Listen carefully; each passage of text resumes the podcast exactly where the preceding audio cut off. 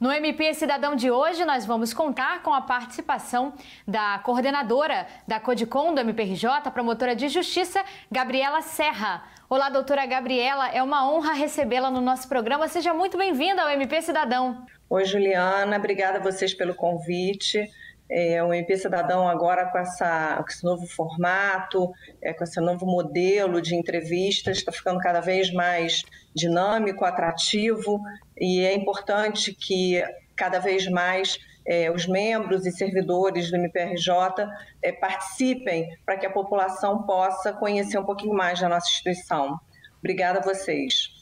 Doutora, para iniciar essa entrevista, a senhora poderia nos explicar o que é e como funciona a Codicom? Bom, é, a Codicom é a coordenadoria né, de comunicação social do Ministério Público do Estado do Rio de Janeiro e é o principal canal de interlocução e de aproximação da instituição com a sociedade em geral. Então, na verdade, a gente, a Codicom divulga o trabalho dos membros, promotores e procuradores de justiça e de servidores para toda a população, seja pela imprensa, né, pelos veículos de comunicação, seja pelas redes sociais, né, Twitter, nosso Facebook, Instagram. E com isso o objetivo é que cada vez mais a população conheça né, quem são os membros do Ministério Público que fazem né, qual o papel que a instituição cumpre é, dentro do Estado Democrático de Direito. Doutora Gabriela, e quais iniciativas e casos da atuação da Codicom merecem destaque?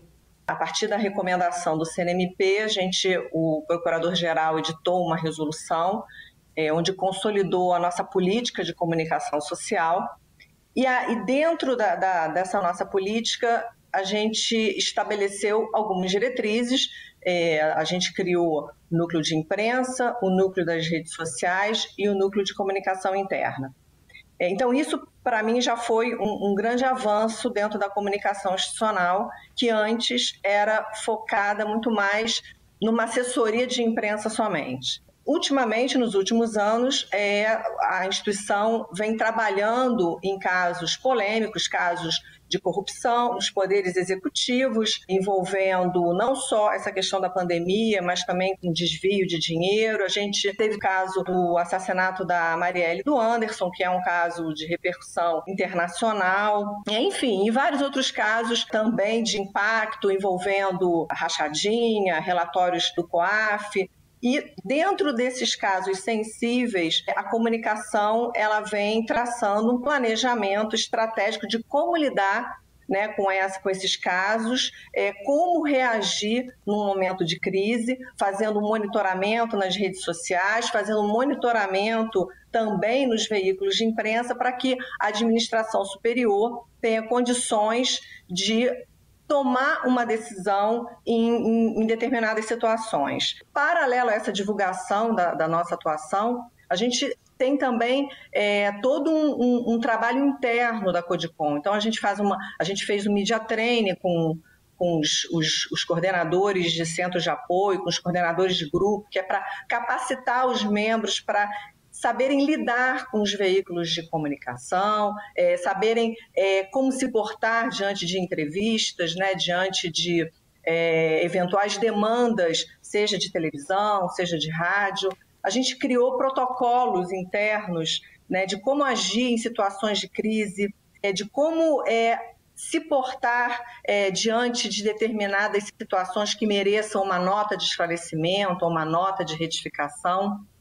É, a gente vem cada vez mais incrementando as campanhas nas redes sociais, campanhas dos diversas estruturas do MPRJ, é, seja na área de saúde, seja na área da educação, do consumidor, do idoso.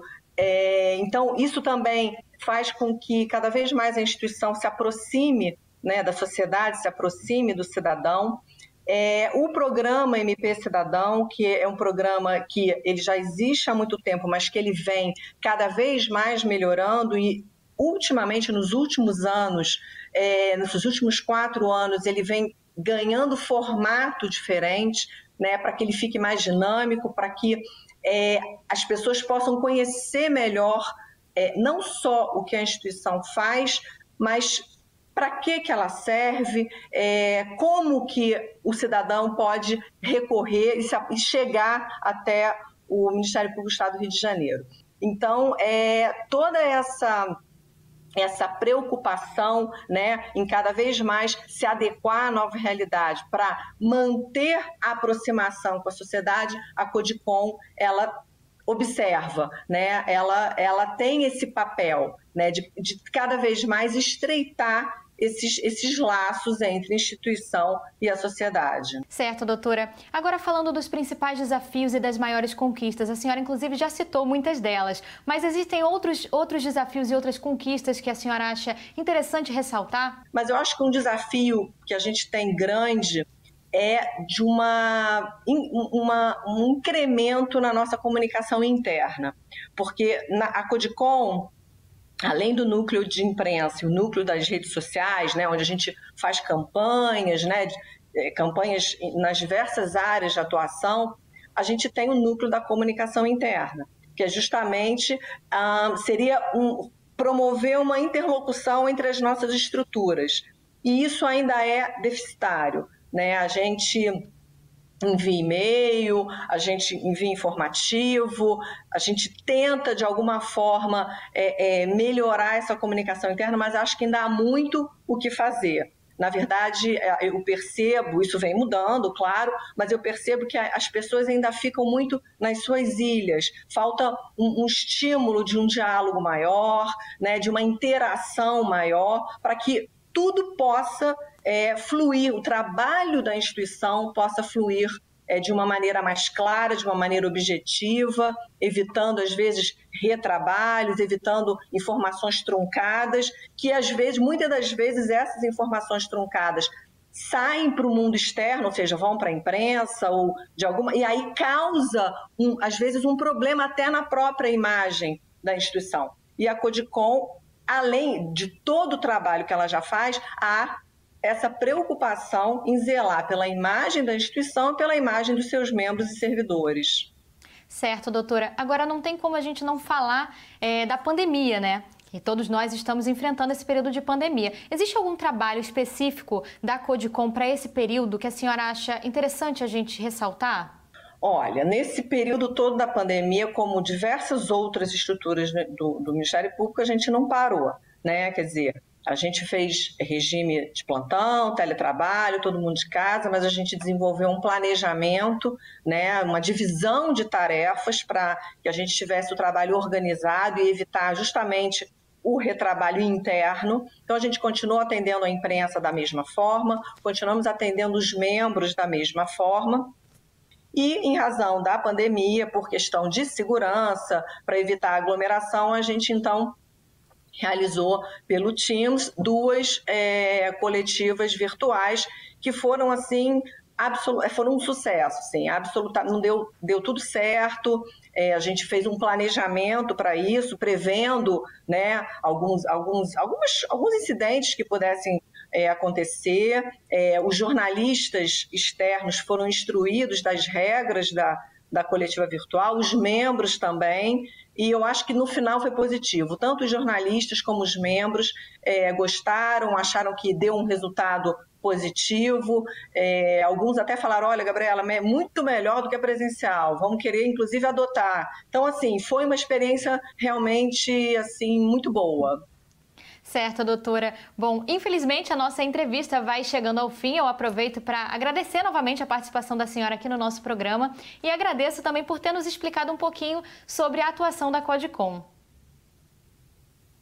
Olha, obrigada mais uma vez vocês pelo convite. É, vocês estão de parabéns, o programa está muito bom. Assim, eu vou inclusive recomendar, vou falar, porque eu acho que é importante que cada vez mais membros e servidores é, apareçam, né, contribuam, porque a gente precisa mostrar para a sociedade, para o cidadão, o que, que o Ministério Público faz, né? Que o Ministério Público está presente em quase todas as áreas né, de atuação e que o cidadão pode né, e deve procurar o Ministério Público pelo nosso canal da ouvidoria, que tem no nosso portal, pelo 127, pelas redes sociais, para que cada vez mais a gente possa é, aproximar a instituição da sociedade.